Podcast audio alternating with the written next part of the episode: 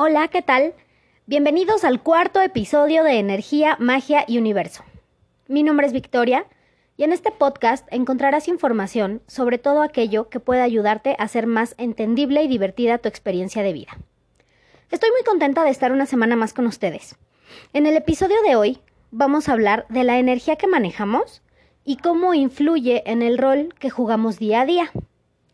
Elegí este tema porque en mis últimas lecturas de tarot, las cartas hacían énfasis en que el consultante debía realizar algunos cambios a nivel energético.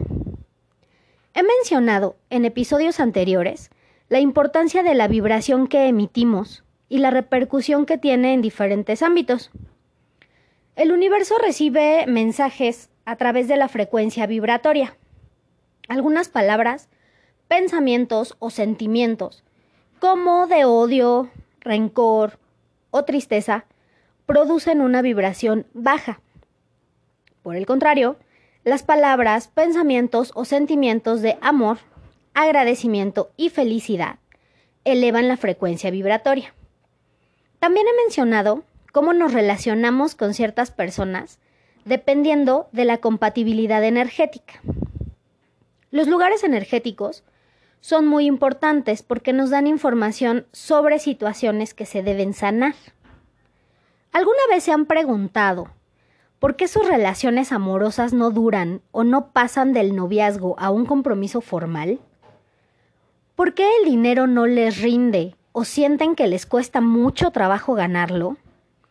¿Por qué de pronto comenzaron a buscarlos algunos miembros de su familia para que solucionaran sus problemas? Pues muchas situaciones se deben al lugar que decidimos ocupar energéticamente. Voy a abordar el tema con ejemplos porque me parece más viable que solo dar conceptos e información eh, que ya se ha dicho muchas veces y se ha repetido y repetido sin ser realmente comprendida. El primer caso es el de una chica que no podía conseguir pareja estable. Sus relaciones eh, eran noviazgos cortos y en la mayoría carentes de afecto, apoyo e intimidad. Una situación realmente frustrante para ella porque quería una familia. Ya saben, casarse, tener hijos, el perro y el jardín en la casa bonita y todas esas cosas. En consulta con el tarot, no aparecían problemas de carácter, impulsividad, infidelidad, ni siquiera brujería. Sin embargo, una tirada habló sobre un bloqueo energético con la figura femenina que no la dejaba avanzar. Se le preguntó si tenía problemas en cuanto a ciclos menstruales, problemas hormonales, alguna situación que influyera en las cuestiones físicas femeninas. No tenía problemas de salud. Después de muchas preguntas, resulta que su padre murió cuando ella era adolescente y decidió ayudar a su mamá trabajando para que su mamá pudiera seguir siendo ama de casa. Ella se convirtió en el proveedor, en la persona que ponía las reglas en casa con sus hermanos menores e incluso con su mamá. Por eso los hombres con los que salía no llevaban la relación más allá, porque para ellos era como un hombre más, ya que estaba vibrando solo con la energía masculina. Casi al final de la tirada, mencionó que dormía en la misma cama con su mamá. Esto es importante mencionarlo, porque tanto la mamá como ella se estaban quitando la oportunidad de tener una pareja. Ella por ocupar en la cama el lugar que debía ocupar otro hombre, y la mamá por no dejar que ella se fuera a ocupar el lugar que le correspondía. El universo solo podía ver la energía masculina de la consultante en armonía con la energía femenina de su mamá. Como para qué enviarles a alguien si ellas estaban interactuando a nivel energético como pareja. Tal vez la mamá estaba destinada a conocer a un hombre para eh, volver a entablar una relación, pero la hija no dejaba que este hombre llegara a su vida. De igual forma, la mamá no dejaba que su hija pudiera establecer un compromiso con alguien más.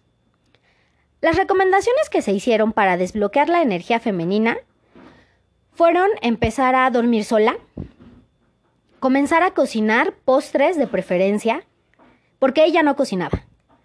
Hacer actividades que despertaran su feminidad, como hacerse una mascarilla, arreglarse las uñas, ir por un café con sus amigas y todo aquello que ayudara a ir nivelando la vibración. Pienso que también practicar danza árabe, yoga o tomar clases de baile en pareja hubieran sido buenas opciones. El siguiente caso ocurrió también durante una consulta con el tarot.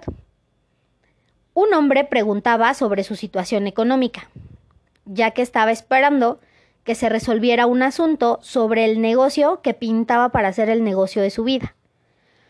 Aparecía mucha prosperidad y mucho crecimiento, pero había algo ahí trabado. En las cartas no apareció señal alguna de brujería, envidias o que él tomara malas decisiones o decisiones impulsivas. En una de las tiradas aparece un bloqueo con la energía del dinero.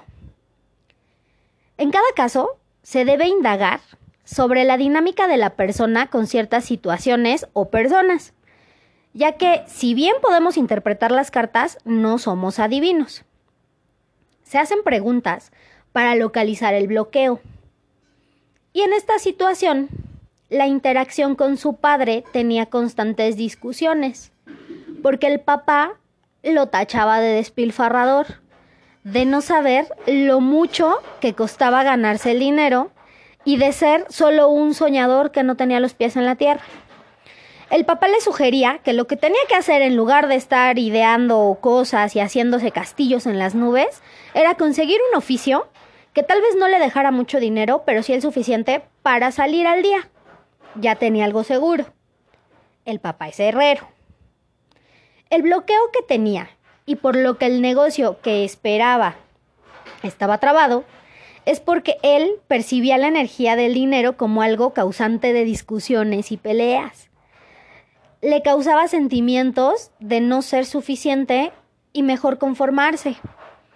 Sentimientos de culpa por no querer tener más que su papá, por haber conseguido dinero sin dolor, sufrimiento y sacrificio como tanto rezaba su padre. Era un querer despegar, pero no querer levantar la mirada más alto de lo que su papá lo hizo. Es bien difícil porque de forma consciente uno puede jurar que esto no es cierto. Pero es cuestión de dar una revisada rápida en nuestros adentros para que toda esta información nos haga sentido.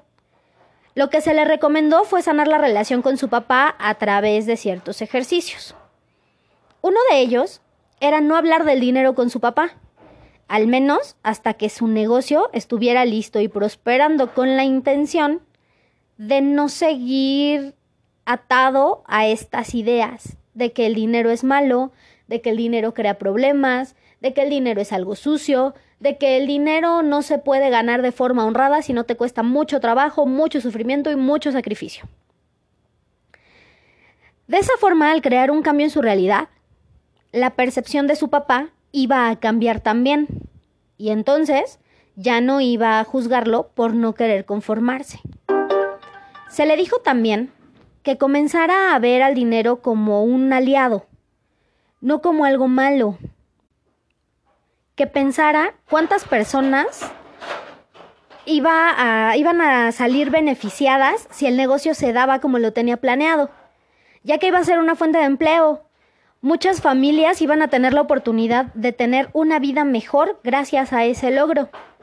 En ambos casos, se pudo haber hecho un ejercicio para cortar con los lazos energéticos no deseados. En el primero con la energía de la mamá y en el segundo con la energía del papá. Ojo, no quiero decir que deban alejarse o tratarlos mal o cosas así, al contrario, se les debe agradecer porque nos mostraron a través de la experiencia, difícil o no, lo que debíamos trabajar para sanar. Y con esos ejercicios solo se hace la separación del vínculo energético erróneo para poder establecer el lugar que realmente debemos ocupar y cómo debemos ocuparlo. En el video de una conferencia del libro Un curso de milagros, Enric Corbera se encuentra contando el testimonio de una mujer que comenzó a leer el libro con la intención de que su marido cambiara. Se llevó una sorpresa cuando vio que el libro hablaba sobre trabajo personal, cambios que uno debe hacer para uno mismo. Muy decepcionada al principio, pero con todo y decepción empezó a realizar los ejercicios que decía el libro. ¿Cuál fue su sorpresa? Que después de tres meses de arduo trabajo personal, su marido comenzó a comportarse con ella de forma más tierna y cariñosa. Cuando comenzamos a trabajar en nosotros, muchas cosas cambian. Las oportunidades, la interacción familiar, los golpes de suerte, y las personas comienzan a tratarnos de forma diferente también. Se muestran más amables, más empáticas, la pareja comienza a mostrarse más amorosa y detallista, pero porque ese cambio lo provocamos nosotros al cambiar nuestra vibración. A veces esto es más fácil de lo que parece. Si en tu familia nadie ha estudiado un idioma, puedes comenzar a hacerlo. Vas a crear un cambio en ti y en las memorias familiares. En tu familia hacen algo de cierta forma solo porque así se ha hecho siempre, pero a ti no te late. Pues hazlo diferente comienza a crear cambios. Muchos somos considerados las ovejas negras, pero no precisamente por ser malas personas, sino por no seguir los paradigmas familiares. Y curiosamente, las ovejas negras, los idealistas y los que crean cambios sanan el árbol familiar. Y bueno, vamos con el tip mágico de la semana. Carguen siempre una piedra de turmalina negra para protegerse de la energía negativa. Si la turmalina se rompe, es momento de deshacerse de ella, darle las gracias y conseguir una nueva. Si tienen alguna duda o sugerencia, pueden escribirme a la página de Facebook Energía, Magia y Universo. Nos vemos en el siguiente episodio.